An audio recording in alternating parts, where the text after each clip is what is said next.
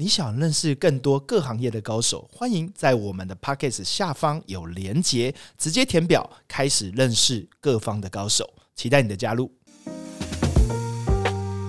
高手私房话，邀请你一起跟高手过过招。去见更厉害的人，扩大你的无限可能。大家好，我是商战西超的执行长徐金泰 Jerry。今天的顶尖高手呢，邀请到我脸书上每天都会滑到的动态，因为他的文章每次都吸引了上千人按赞哦，甚至他的粉丝已经突破七万多人，而且还不断的在扩散。更重要的是，他不断的利用一个利他的影响力，到各个校园和有需要他的人的地方演讲。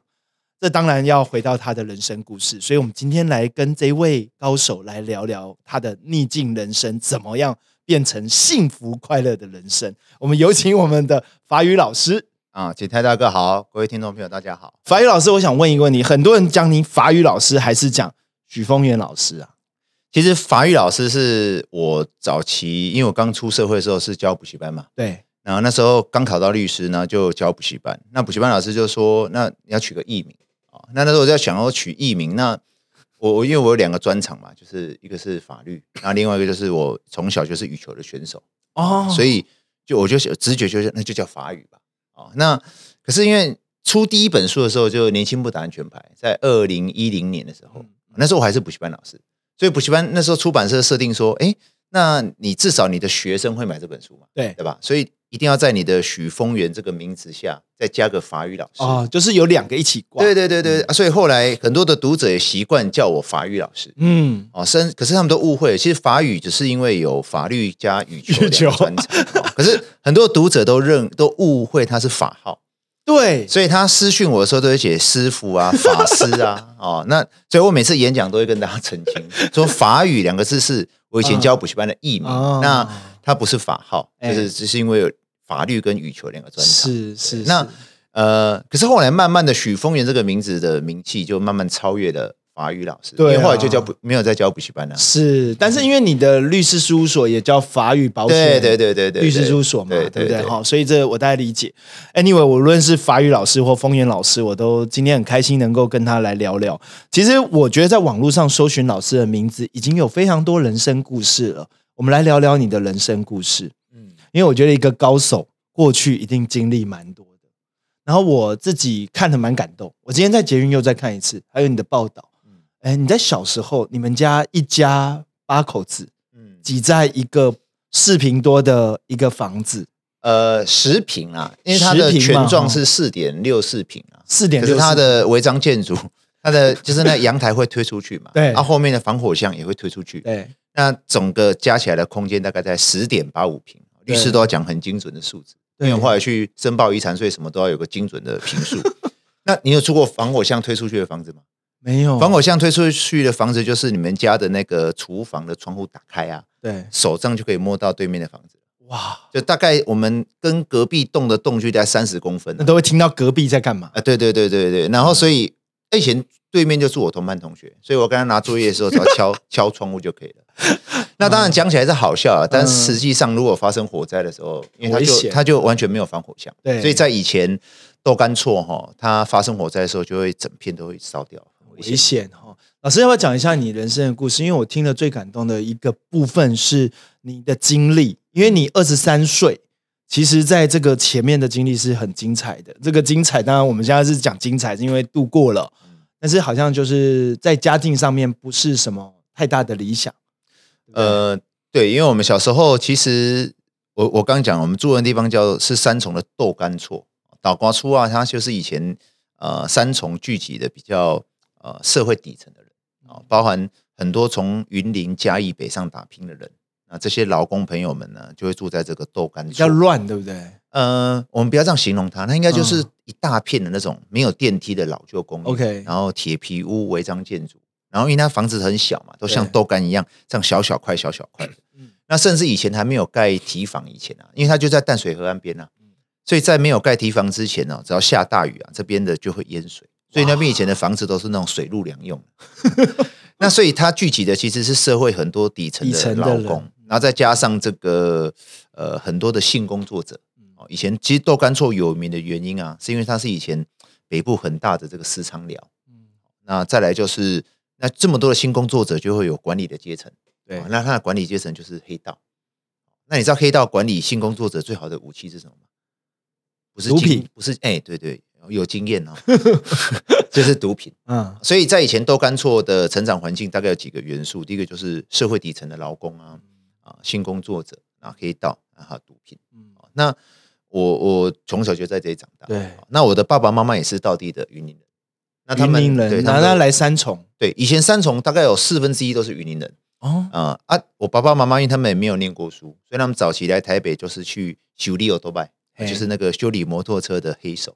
那后来生意不好之后，他们就改卖这个臭豆腐。臭豆腐，哎，所以后来我们我们家总共有八个人嘛，就有五个兄弟姐妹，然后爸爸妈妈还有阿公，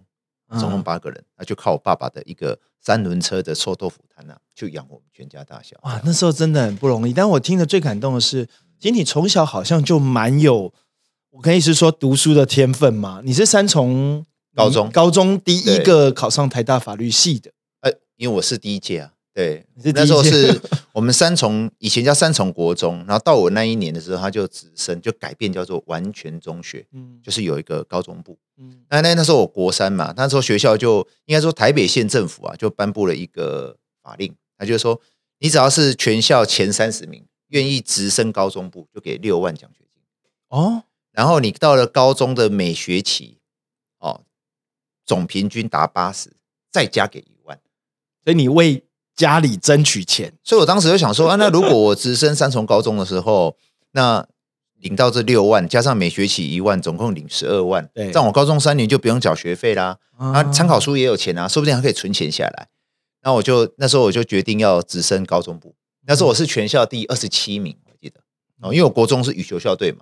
所以我的成绩就维持在差不多全校前三十名嗯。啊，就二十七名，我就直升高中部。我还记得那时候我在写那个切结书，嗯就是放弃，就是不去台北考试，考试要直升高中部，在写那个切结书。我导师就走过那个窗户啊，就跟我说：“哎、风云风云你在干嘛？”说：“我在写切结书啊，我要直升高中部。”后来的老师就把他叫到教室外面去，他跟我说：“哎、风云风云，你不是想要读台大法律系吗？”哦，我从小就想读台大法律系。我说：“对啊，我要读台大法律系啊。”他说：“那你要去台北读建中啊，去读附中去读才有机会的，啊才有机会嘛。嘛。你留在三重高中是不会上的嘛？为什么老师这么没有信心啊？我们那时候三重国中连高中部还没都还没有盖，连老师也还没招，嗯因为都不知道在哪里。第一届啊，而且当时我们的国中部的升学率不是特别好，那时候国中部有九百八十二个毕业生。我们那时候还是联考制度，对对，对，我们那时候九百八十二个毕业生，只会有七十个人考到高中。七十个考上高中，还不见得是名校哦。呃，名校北一女中或建中一年会有一个。OK，啊，所以我们的实力不是特别的好，嗯毕竟在三重。那当时老师就跟我说，你要去台北读建中、附中成功才有机会。哦那当时我在十五岁嘛，就很臭屁啊，年轻气盛，就跟我老师说哈，我说老师，我到台北读建中哈，我会上台大法律系啊，我留在三重高中啊，我也会上台大法哦，你。真的很臭屁耶！对，那时候 可是那时候上了高一才知道，原来台大法律系这么难考。所以那时候上了高中才知道说，哇，台大法律系一年全台湾，在我那个年代，一年第一类组有八万五千人。那是第一志愿啊，我们，那时候那个时候是第一志愿，那时候你要八万五千人，你要考到全国前三百名才有机会，因为前三百名，因为台大法律系录取一百五十个人嘛，那剩下的一百五十个怎么来了？就是有可能他可以考到财经系啊、会计系、哦经济系，哦，就是他可以考到法律系，可是他填别的系他，填别的系。那安全的数字大概才三百名。哦那当时对啊，所以我就这样上了高一，才知道很困难。可是我那时候就，我记得我在高一就跟全校的同学说，就是我一定会为我们三重高中写下记录。你跟每个人讲啊不用啊，因为我那时候很有名啊，在学校，因为我是羽球羽球校校队队长嘛，，OK，然后我成绩又不错，所以我就很快跟大家宣誓说，我一定会为我们三重高中写下一个记录。我好喜欢你的那个誓言，跟大家讲说，我代家大家说争取光荣，就是我一定会考到台大台大法律系这样。嗯那当然是同学就一直笑啊，嗯因为同学，因为你那时候你要去想的就是中二嘛，对不对嗯？国中高中生，对不对？就是很屌啊，就是先跟大家讲说，我一定会考到台大法律系。嗯然后同学开始笑。可是我那时候从高一我就很认真读书，然后因为我那时候羽球羽球的部分啊，我到了高中就差不多放掉。哦 OK，放掉是有些原因的啦。那那我就很很努力开始读，那我记得高一下学期的时候，我已经到全校前四名了。到了嗯高二的时候，已经是全校第一名。哇，对那同学就开始没有人笑我了，从从有人笑到后来没有人敢笑因为我已，经是全校第一名了嘛。那同学就没有人笑我。然后，可是当时我就遇到一个问题，就是我发现说，哎，我纵使是三重高中的第一名，我也不会上台大法律系啊，嗯没错吧？因为你是三重高中的全校第一名，跟你会不会上台大法律系没有绝对关联性嘛。对，所以我是运动选手出身的，我知道选手要进步的唯一方法竞争要补习，要补习，应该说叫做要找到对手。那我当时三重高中的对手就只有我一个好朋友，也是我羽球校队的队友，女生。嗯所以我每次段考完，我只要看她的成绩就好了，我就不用看第三个人的分数。嗯所以这样子的环境中，我是不会进步的，只剩下一个人可以比嘛。对对，所以我当时就决定去台北市补习。嗯所以我记得那时候我就到台北去找那个补习班。但是你那时候不是家境很辛苦，没有钱，所以是靠奖学金去补习。哈，这呃，这个我那时候高二嘛，高二下学期了嘛，准备要升高三了。对，然后那时候我就决定，我就拿着我背着我的书包，我就坐二三二公车，嗯我们学校门口就二三二，然后就坐到台北火车站。那时候都没有去过台北火车站了，哎，然后我就去南洋街找补习班，嗯我就一家一家找，后来找了一家，因为那时候叫做全科班，嗯刚开始叫就全科班全部都要补，全部都补。我还记得那时候要补国英数、历史、地理、物理、化学、生物、地球科学全部全补。我就找找找找找找到一家在那个管前路 Nova，那是 Nova 嗯广 Nova 场，哎，楼上十楼啊，哪一家就不要讲。我就走到那个柜台啊，我就说我想要报那个全科班，哎，补习班就开始画那个各种那个钱嘛，对然后最后折扣有没有多少钱呢？我印象很深刻哦，那时候大概要四万八千块，哇，吓到，哎，那个年代四万八，大家不知道有多少钱？四万八那时候三重房价一平十二万，好不好？哎，四万八是不得了，现在大概都要十万了。对对然后我说四万八，可是我没有钱啊。对，啊他说，哎，有说有没有便宜一点的班？他说我们有一个班比较便宜，叫前三志愿班，有，只要一万，只要一万，而且你考到前三志愿，就考考到台大、政大、清大、交大，就退一万给你。哦，那我说我要报这个班啊！啊，我印象很深刻，那个柜台的姐姐啊，漂亮姐姐就说：“ 呃，同学，你是什么学校的？啊 你知道人生最大的耻辱就是你穿着制服，人家问你是什么学校，你知道吗？哎好像在衡量你啊，对我我穿着三重高中的制服啊，是，我说我是三重高中的，嗯。他说那不行，我们这个班只收北一女建中、附中、成功、中山女中，哎。最差收到松山高中。啊，哦，按照当时的因为他觉得有才有机会，才有机会。然后我说，可是我是三重高中全校第一名。嗯。然后那个姐姐看着我说，她说，然后嘞，哦还是不行。然后我就跟他撸很久啊，那个因为我那时候已经很高大，就我、哎我的这个身材是国中就这个身材。嗯然后那时候班主任就觉得是不是有人闹事，你知道吗？那时候我又理那个三分头选手嘛，他就带了两个保全走出来，真的，他说同学你有什么事啊？说报告主任，我要报前三前三志愿班啊他不给我报。主任就认真看着我的制服哦，他又问我说：“同学，你是哪个学校的？”你知道吗？所以这个就是这样。我当时跟班主任讲说，我是三重高中的，而且我是全校第一名，哎，我想要读前三志愿班。后来班主任说：“不行，这个班就是只有前三志愿。”对啊，哦啊，撸撸撸很久，后来班主任说：“哦啊，同学，你买个差，你买个差哦。不然我这样，我给你一个机会，我们下个礼拜有个模拟考，你来考。哎呦哎，直接竞赛了，只要你可以考赢前三志愿班的最后一名，我就让你进来。哇，那时候我就说考就考啊，是选手嘛，嗯然后我下礼拜就真的来考。而且我第一次北第一次的那个那个班内模拟考考完之后啊，我是整个前三志愿班的全班第四名。很强哎，班主任是不是吓到？班主任就跟我说：“他说丰源，我从一开始就觉得你很适合这个班，你 后话讲得好，下礼拜就可以来上学了。”好，我就跟班主任讲说：“可是我第二个问题，班主任说你有什么问题？尽管说。钱的问题，我说我没有一万块钱。后来班主任很认真的问我说：“那你想怎么样？”我跟班主任说：“因为我看那个规定啊，你说只要考到台大、政大、清大、交大，对不对？嗯，这一万块就会退给我嘛。对，哦，那我问班主任说啊，如果一个三重高中的学生啊，在你的补习班啊，对，考到台大法律系，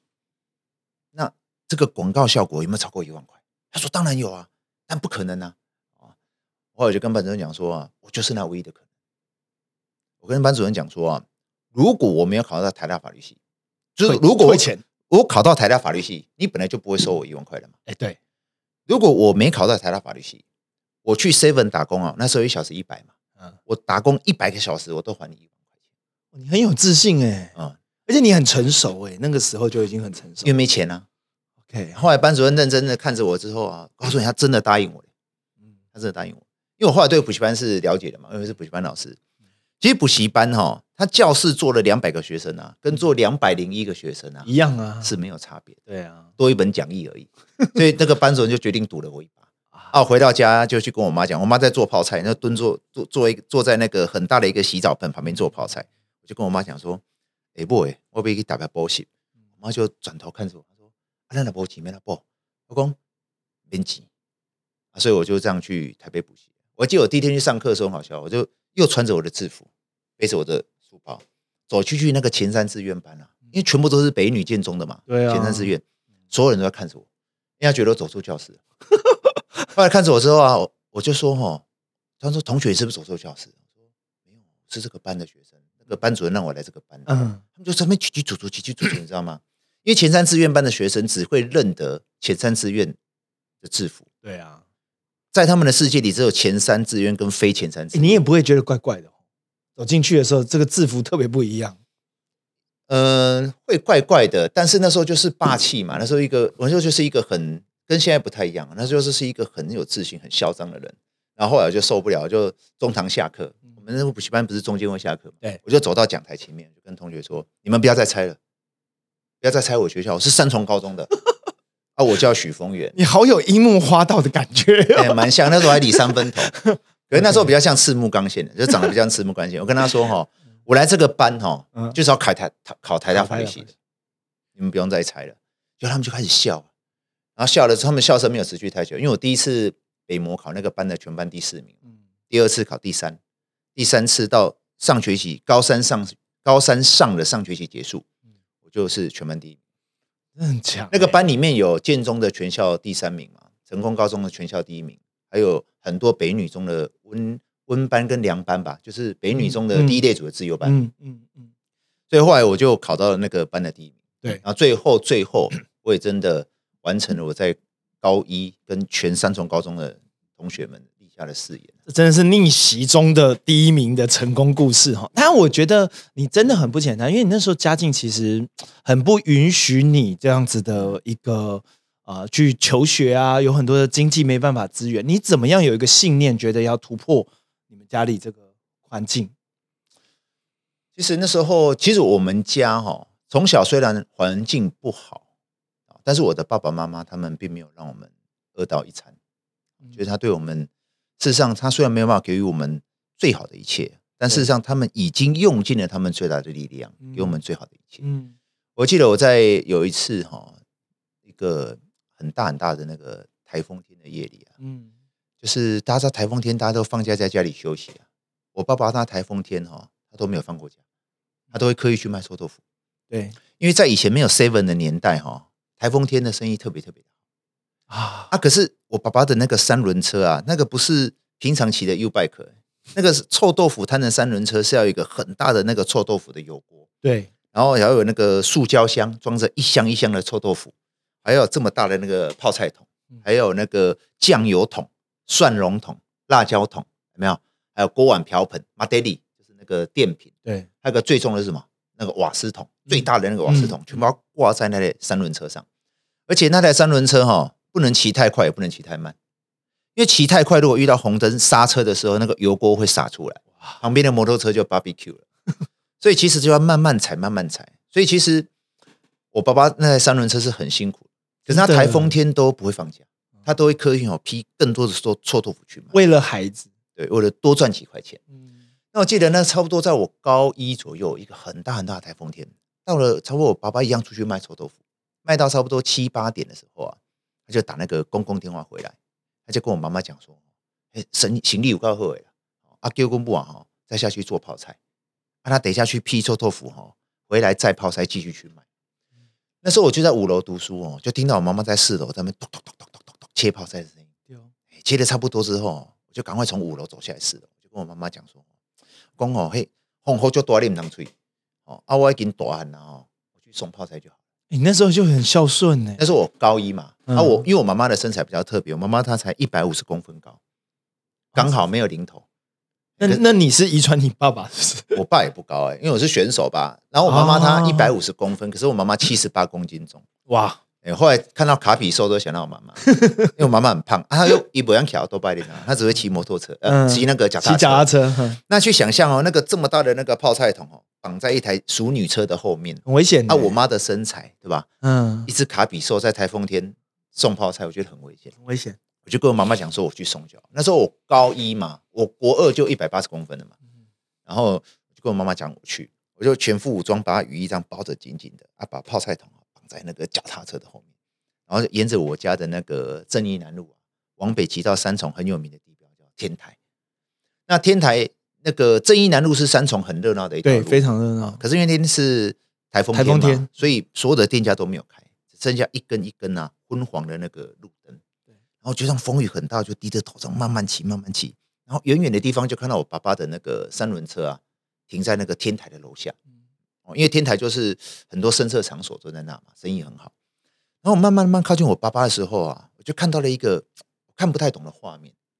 因为看到我爸爸哈、他戴着斗笠，可是他没有把雨衣哈、好好的穿在他的身上。我看到我爸爸把雨衣哈摸的那辛苦定，就是嗯披在他的身上。嗯，我有点看不是很懂哎。然后后来当我慢慢慢慢靠近我爸爸的时候啊，哎，我就看懂，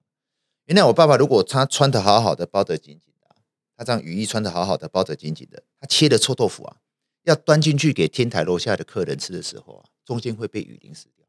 嗯，没有客人会吃那个整碗是雨水的臭豆腐。对，啊，所以我爸爸为了保护臭豆腐啊，他就把那个雨衣摸的摸掉辛苦定啊，扣第一颗扣子，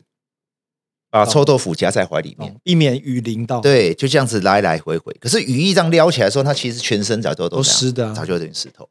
所以我那时候看到那个画面的时候，其实我内心觉得有一点有点心酸，因为我觉得说，其实我老爸叹气的吉祥啊，就就辛苦。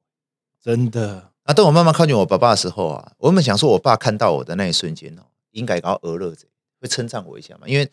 代表这个孩子长大了，可以帮忙家里分担一点做生意的工作。对，我本想说，我爸爸看到我应该会称赞我一下，嗯，就没想到我爸爸看到的那一瞬间，有点搞扯，你知道吗？这就说啥咪？屌啊！哈因为我爸爸他一不他会车哈，所以他跟人家讲话之前都会习惯会问候人家的爸爸妈妈。我们爸看到我时候，搞扯，你知道吗？我就吓一跳。我们爸讲：“哎，你在冲什么啊？”我讲：“无啦，啊，还风雨足大呀。哦啊，有的来上炮才就危险的啊！哎呀，啊，我大汉然后来上的好啊。我记得好大的雨，然后在对。这个对话，对，那时候我爸爸很生气的跟我说：“哈，你讲，你讲，我甲你老母吼，嗯。啊，就是无读册，啊，家伫即种天啦，徛伫咧遮南坡啦，去卖臭豆腐。啊，今仔日你通读册啊，你就应该伫厝读册，无应该来上泡菜。嗯，读册是你的本分呐、嘛是你的责任呐、哦，爸爸很生气，把我骂了一顿，把我赶回家。我在那天骑脚踏车回去的时候，我就觉得，就是内心很心酸呐、其实我觉得说，其实我所难过的不是我爸爸骂了我一顿，是我在那一瞬间很深刻的去感受到说啊，就是因为我们家穷，所以我们会被人家看不起。对，就是因为我们家穷啊，我的爸爸妈妈只能够透过最原始的劳力啊，一碗三十块，三十块的臭豆腐把我们养大。所以我在我年纪很小的时候就告诉我自己说啊，我一定要很努力、很努力的读书。我希望有一天哈、可以赚很多很多的钱，可以让我的爸爸妈妈可以过上好的日子，可以让我们许家哈、翻转贫穷的命运，嗯，可以让所有曾经看不起我们家的人都看得起我们。您你为什么会有这么早就成熟的这个心智？一般人在那个时候不会有，是这个有些人在这个环境还不会有这个思考。所以呃，我必须承认，我认为这是我的福报。嗯，就是我认为这个就是上天给予我的礼物。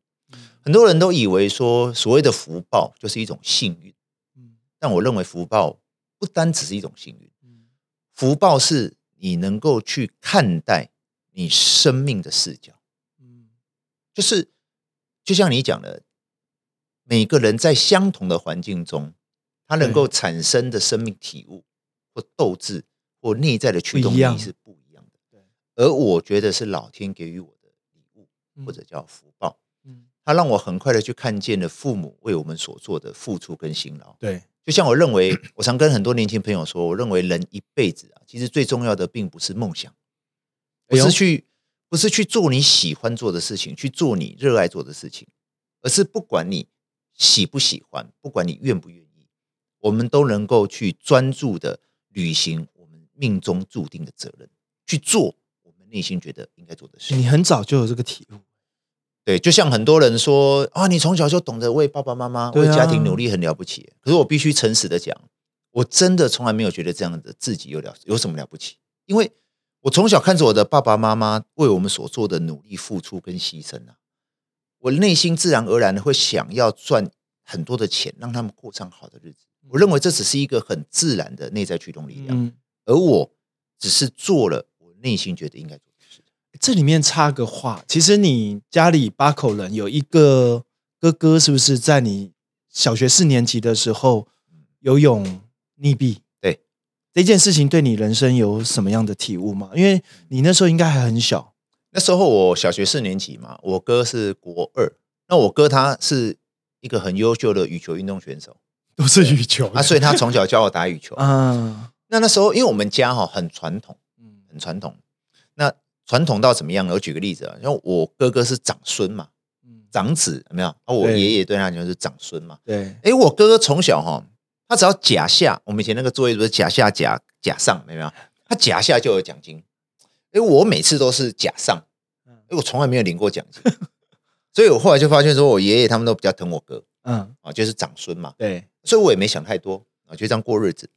那一直到我小学四年级的时候，我哥哥去世啊，我哥哥去世的时候啊，他就是去去玩水，他不是去玩水啦，他是己去那个沙轮对，沙轮海水淡水沙，他去做训练嗯，因为那时候他就去跑跑那个沙滩嗯，做身体的重量训练。嗯那跑完之后要全身都是沙嘛，他就下水去洗，啊，顺便游一下水。嗯哦，那因为他结果他穿的是那个风裤啊，你们知道那种羽毛球的那种风裤，风裤，就现在常常运动风裤嘛比，较紧一点，灌水，灌水然后刚好脚抽筋，啊，然后那一天又遇到那个大退潮，就是那个海水在退潮，嗯所以他就没有游回来。OK，就走了。那时候我哥去世的时候，我记得，我记得那时候到那个淡水的一个渔港去认尸嗯，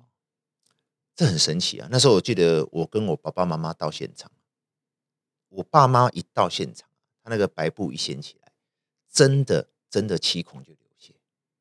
那这个是人家传统就讲过，就是会一直等到亲人来，哇，就是这么真的这么选，这是我亲眼看到。嗯。那那时候真的我还小，小学四年级。可是我后来慢慢在那一瞬间就发现说，这个家里啊，我就会变成是除了我爷爷，除了我爸爸，接下来我是唯一的男人。那你就会明白说，因为你在一个传统的家庭里，对。就是为什么你哥哥受到重视，因为他是长子长孙嘛，未来要承担什么家里的责任？家里的责任，那所以未来的家里的责任这是谁？就在我身上，哦，不会在我姐姐的身上。虽然我姐姐都大我很多岁，嗯。那所以当时的我对我来讲，我就会知道说自己是没有幼稚的权利，因为我以前当弟弟嘛，我当弟弟前面有个哥哥嘛，有事哥哥扛嘛。哦，当哥哥不在的时候，你就知道未来包含养育父母，包含孝养父母，包含整个未来许家的责任就在我的身上。你那时候才小四哎，国小四年级，对，在小学四年级很清楚哦，那时候因为家里的氛围就完全都不一样。嗯就是呃，你就很明白，你就是以后家里的支柱。嗯对，所以我我的姐姐们也很疼我，就我姐姐大我很多岁嘛，姐姐大我六岁、七岁、八岁，嗯因为我最小嗯是排行老五，那我哥哥大我四岁嗯，所以那时候家里就会很明确的让你明白说，你就是要拼命努力的读书，嗯，那其他事情都其他人大家会帮你处理。懂，甚至我我必须讲，我们家真的是一个很传统的家庭啊。我一辈子都非常感谢我三个姐姐，嗯因为我包含我爸爸生病，我妈妈生病，包含我考律师，包含我去创业赚钱。如果没有三个姐姐去帮我照顾爸爸妈妈，我如何能够专心的去准备律师考试，去创业赚钱？嗯所以在这么传统的一个家庭氛围里面呢、其实它会自然而然产生一种责任感。嗯而这种责任感就会在你的肩膀上会产生一种力量，你就会明白说，这个家就是你要扛起来，嗯没有任何理由。所以家里会有姐姐们帮你，但钱要你去赚。你在二十三岁台大法律系毕业以后，你考上了律师，然后你爸爸那时候也得到了一个癌症，应该是说我爸爸在我大三的时候得到口腔癌口腔癌。啊，那口腔癌那时候我们也不懂啊，那时候就知道去去问那个医生才知道说他就是末期。嗯那我记得那时候的医生就跟我讲说，呃，你爸爸的这个叫舌癌，而且他是一个末期，依照他们临床的经验，大概通常会有一年多的时间可以嗯活。嗯，那当时我大三嘛，对，啊，所以我如果只剩一年多可以活的话，它代表就是我大四以后他就可能会走。对，那当时我就问我自己说，那如果只剩一年多，哦、我可以做什么？对我又不是医学院的学生，我是学法律的，我可以做什么？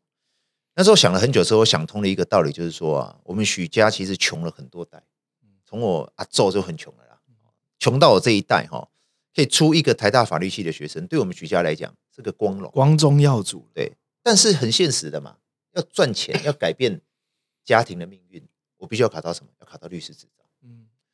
嗯所以当时的我就算了一下，这个所代表的意涵就是说，如果我爸爸只剩下一年多的时时间可以活，这所代表的意涵是，我就只有一次考律师的机会，嗯，也就是说，我必须在我大四毕业的那一年就要取得律师执照。对，所以我那时候就非常非常的疯奋发狂的念书，奋发图强，就我就对我自己发誓啊，就是我一定要在我父亲往生之前，让他亲眼看到我考取律师执照，因为我知道非常非常的困难，在我那个年代了，现在比较简单。以前很难呐、以前考上律师真的是非常难，窄门嘛，吼，律师考上很难，应届就考上更难，更难，对因为我们那个年代大概会有一万多个人参加律师考试，可以应届就考上，一年大概十来个人，全国。对，所以他有他真的很大的难度。你那时候是毕业了吗？还是还没有？我们要我六月毕业嘛，对八月才能报名参加律师考哦试。，OK，对，因为我们那时候要拿到毕业证书才能报名律师考试，然后十一月三号放榜我就考上了。嗯，对。你你家里那个环境这么小，你怎么念书啊？如果你挑灯夜战的时候，不是都是小小的环境，怎么念书？哦，因为我舅呃，我舅家是这样哦，我舅家的四楼跟五楼是没有冷气嘛。那、我们家我是在睡在我们家是四楼嗯，啊，顶楼有违建加盖。对对对，那我们的违建加盖是非常的原始，就是只没有地砖也没有瓷砖，就是纯粹的水泥嗯啊。我后来长大才知道那个叫清水模，是不是啊好像很流行。但那时候就是完全没有冷气，也没有地砖，也没有瓷砖，然后呃，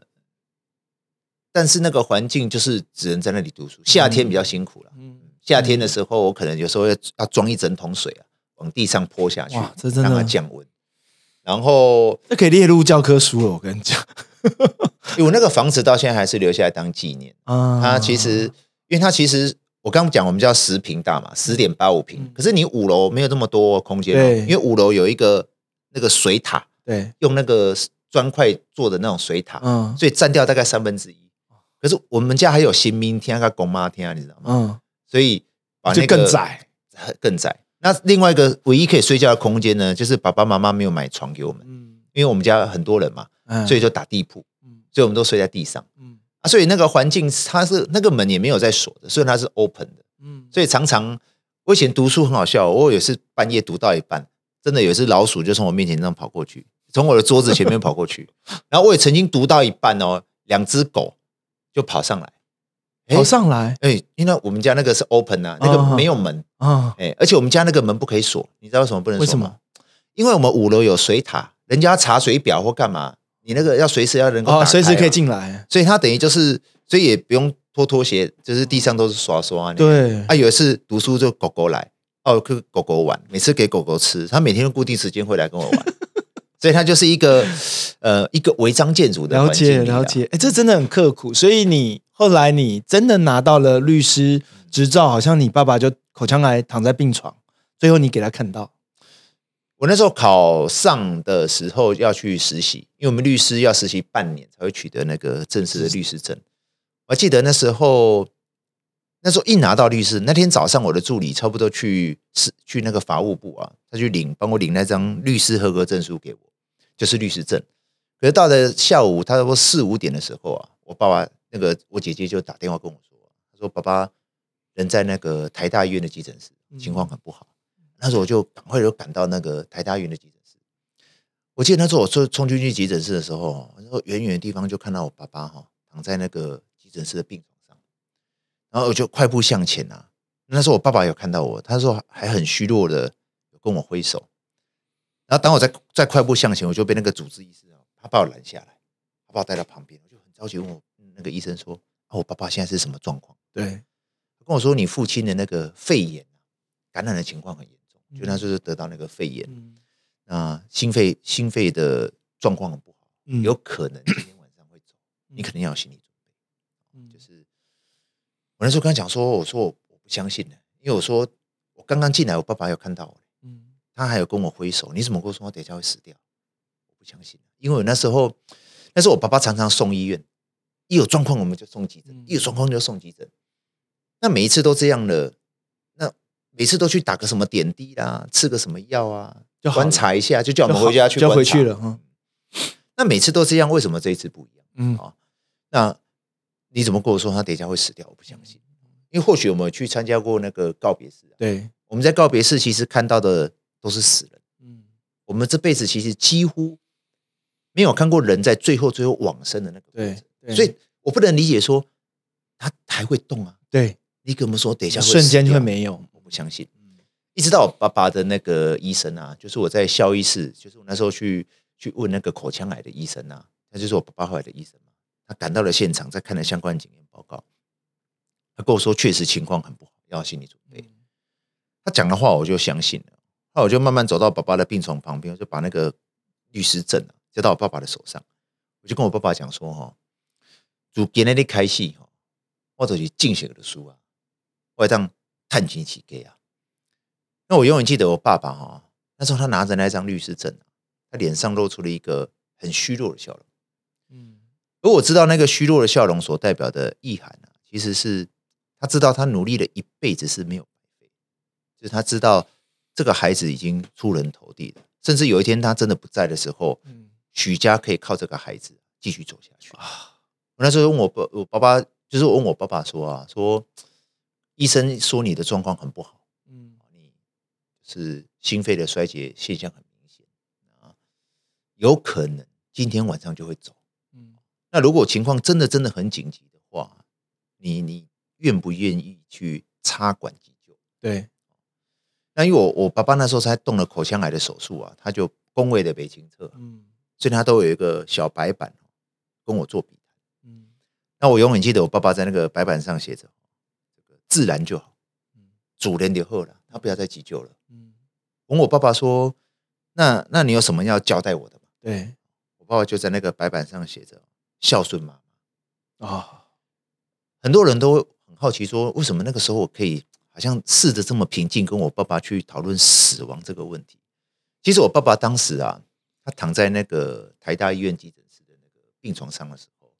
他已经动过了两次这个舌癌的手术，一次喉癌转移的手术，嗯两次这个肺癌转移的手术，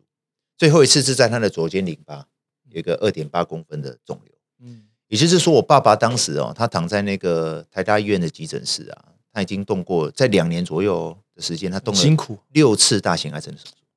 我记得当时我爸爸的体重不到五十五公斤，哇，一个男人啊。嗯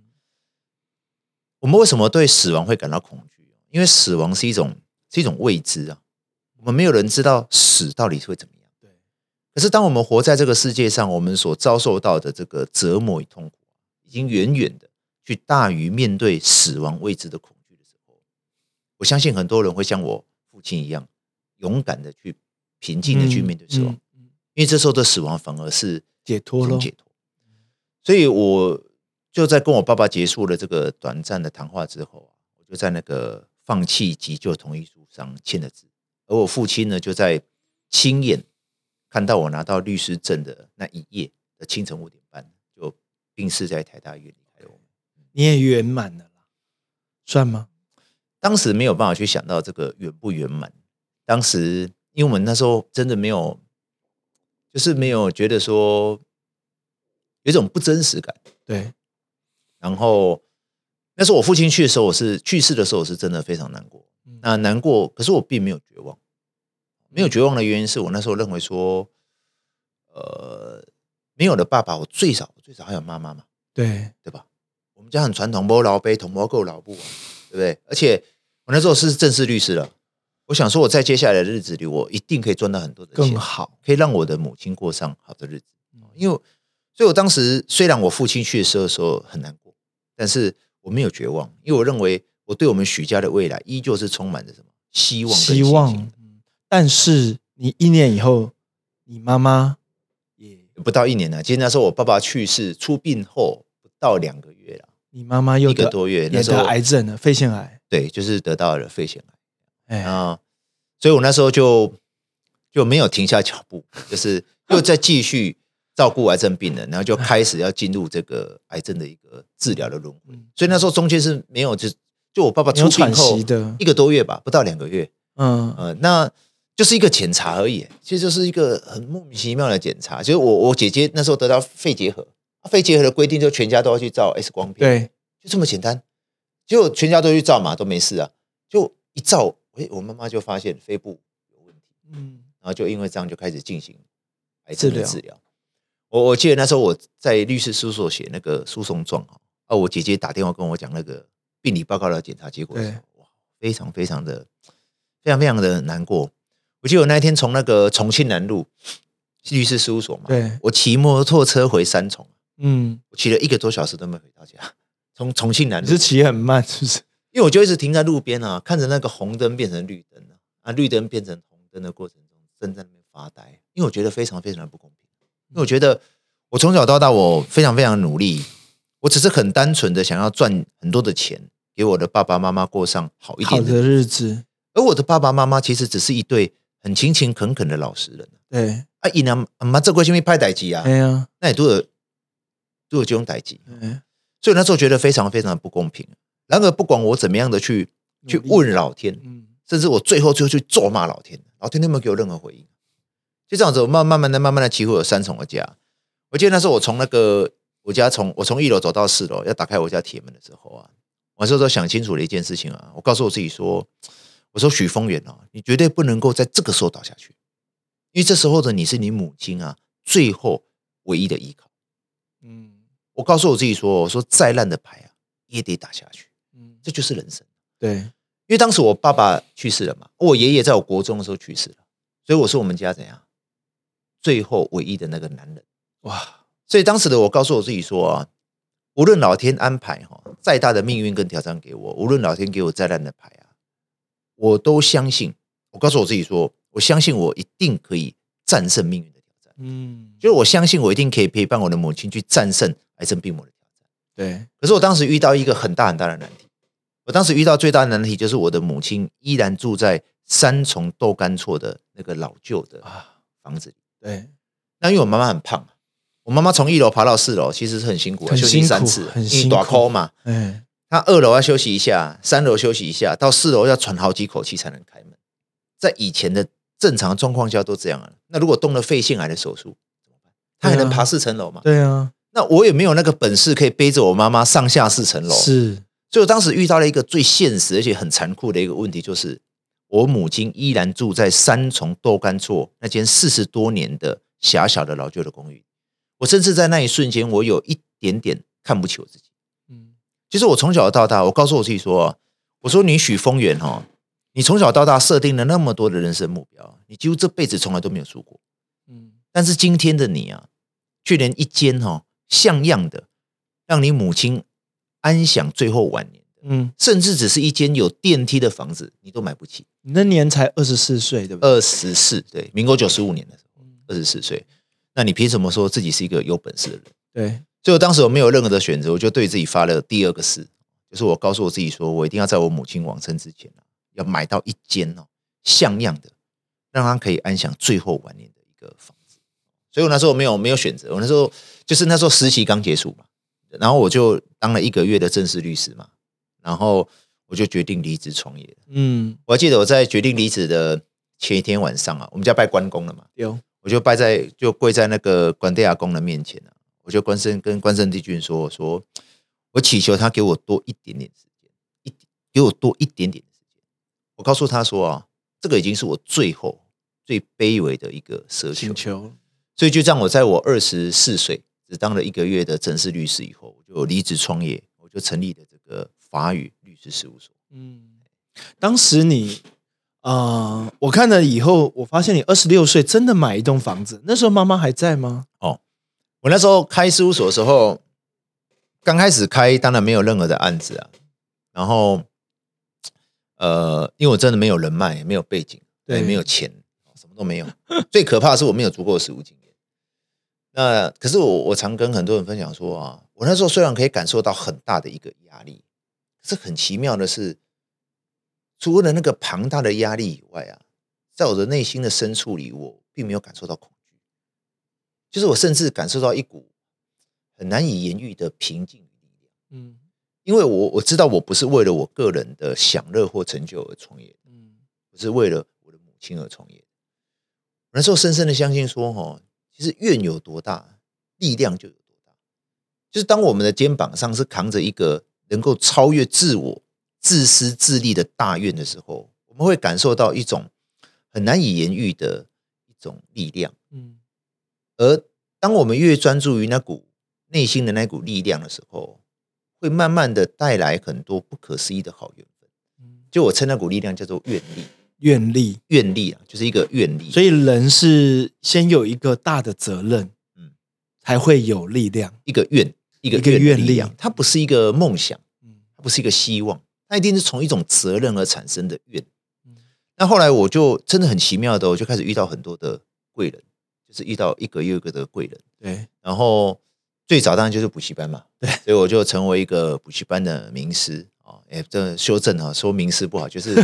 呃，还蛮多学生的啦名气的学老师。然后后来我又遇到了我在保险界的贵人啊，就是他朱水源董事长，他就教了我很多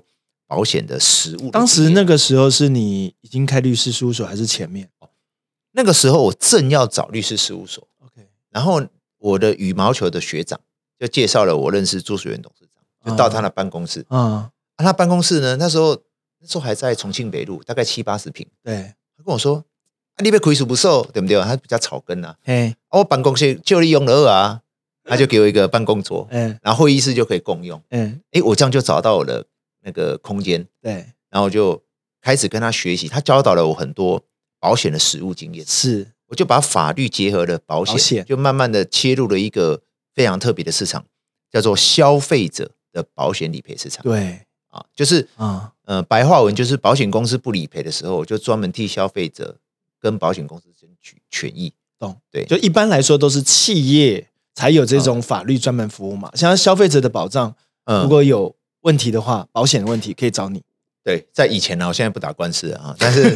那后来就慢慢的接触这个市场多了，我就专精在一个叫那种传承，OK，就是财富的传承、资产的传承分配。嗯啊，因为保险其实它本质上就会涉及到这种财富分配的问题，对，然后就慢慢的在这个领域就崭露头角，嗯。然后后来也开始真的慢慢的赚到了钱。嗯。所以后来真的在我二十六岁的时候，就买下了我生命中的第一栋房子。那这种房子在民国九十七年啊，不是现在啊，民国九十七年，那那时候买价大概在一千六百多万，啊加上装潢大概一千八百多万。嗯，但是我必须讲啊，那时候我才二，我等于二十四岁创业嘛，二十六岁买，没有办法全部是我的钱。我那时候怎么凑哦，头期款都是不够的。对，你算一下头期嘛，对不对？一千六的头期要三百多嘛，三百多万，哦，啊，装潢跟买那个家具都是还要另外啊没有办法贷款的。哎呀，完了之后怎么凑都是不够的哦。但是我就很感谢很多贵人，贵人，尤其是我当时就是差那么差那么一点啊。你看我们家真的很传统哦，我们家啊，我要买这个房子啊，真的是妈妈的所有的钱什么全大家都凑出来，姐姐们都没有意见，就是为了替弟弟一起把这个房子买下来。啊，然后那时候我的我非常非常感谢，就是我的二姐夫，嗯我的二姐夫只是一个很平凡的在中和南视角的菜市场，他卖水果的摊贩。嗯那我二姐夫当时知道我内心这一个大愿的时候，他二话不说，把他自己存了很久的那个定存给解掉，嗯。他借给我一百八十万的现金，一百八十或许一百八十万对于现在的我而言啊，或许不是很大很大的一笔钱，可是对于当时的我而言，我认为是非常非常非常重要的一笔钱。而我真的在这么多的贵人帮助之下，其实我我每次都跟人家讲说，其实我没有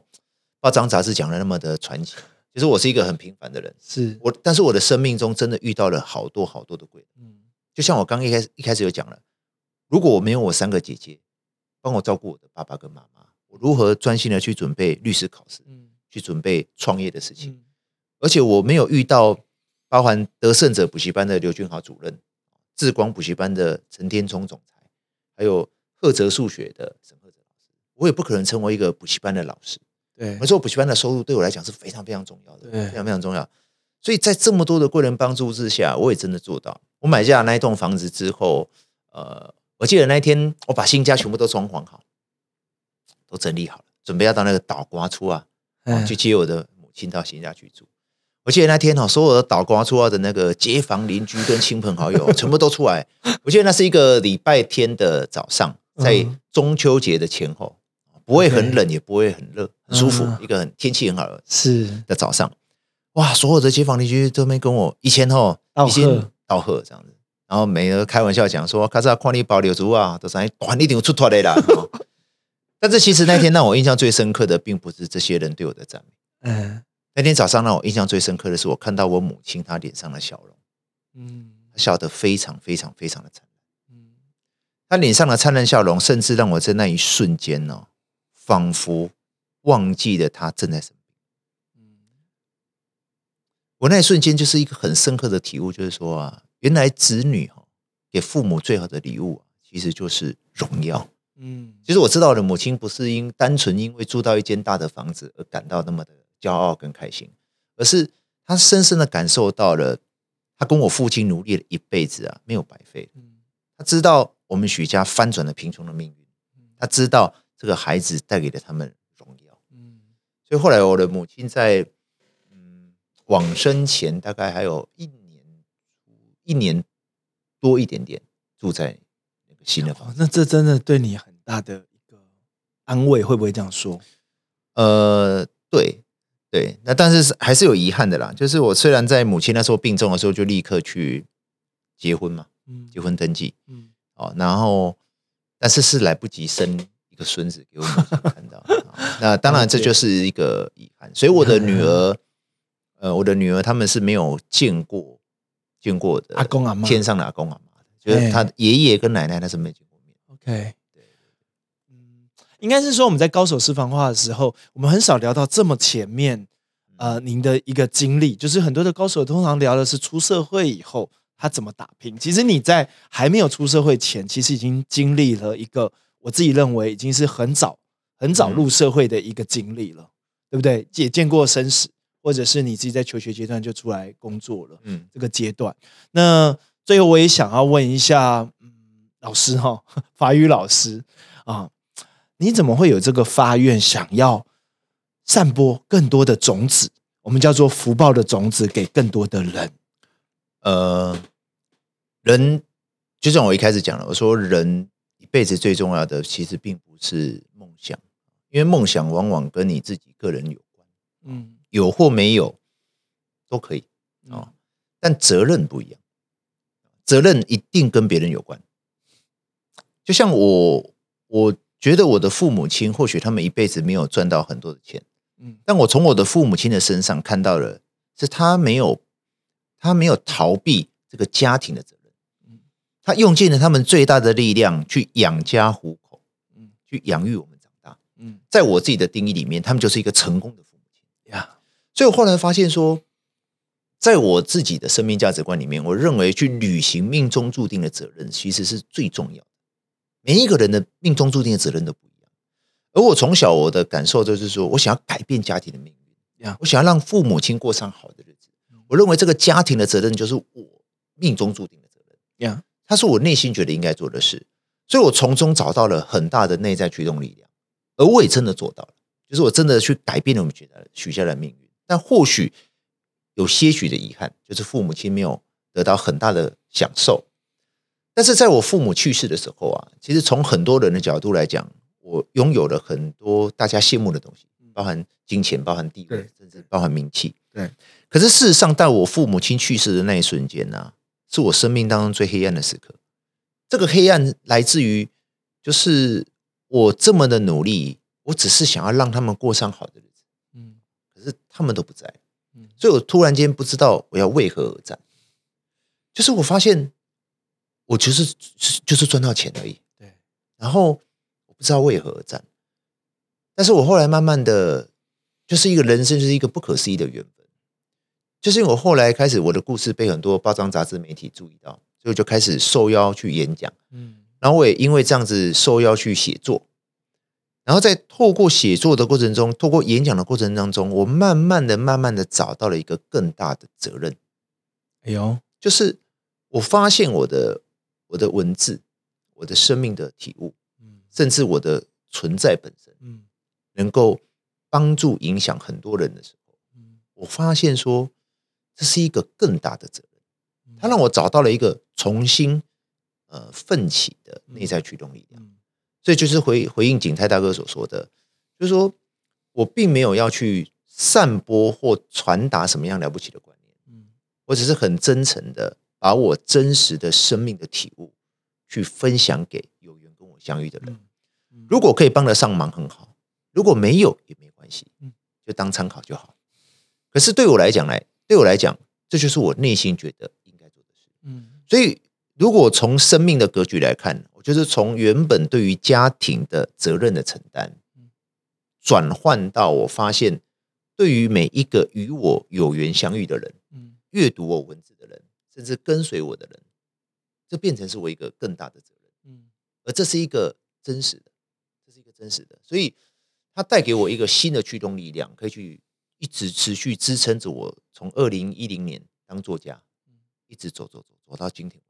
二零一零年到现在也十三年了，所以我二零一零年出第一本书嘛，对，然后到二零二三年今年的七月出了我的第六本书，所以平均两年会出一本。书，对最近也出了一本书，对对对不对对，？好，那今天这一集我们会到这里哈，但是我们还有下一集，我希望老师可以来分享他接下来的职场经验，以及他怎么样去利他影响的人脉的连接。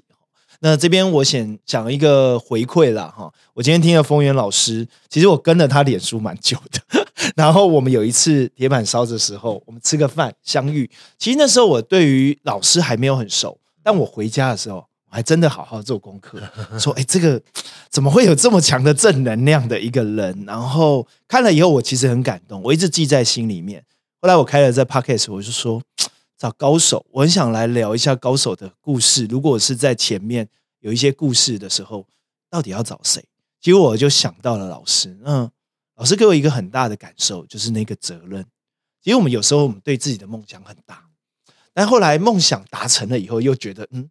好像人生好像就一个据点。嗯所所以老师在很多的书里面，很多是无论是发愿，无论是责任，我觉得影响力它变成你一个很重要的使命。人生活在在这里，结果我在看到你有两个女儿，嗯家庭，我觉得很幸福，活在当下，做得很好啊、我相信这个的故事还会继续的延续哈。所以，我们下一集好好的来聊一下老师怎么样去造就别人、影响别人，以及这个责任怎么样把它放大。谢谢老师今天这一集高手示范化，感触很深。希望下一集我们再好好来聊这件事情。好，谢谢景泰大哥，谢谢各位听众朋友。好，我们下期见，拜拜拜。你想认识更多厉害的高手吗？欢迎加入 Jerry 的高手朋友圈，一起来跟高手过过招。p a c k e s 下方有连结，直接加入，认识更多厉害的高手。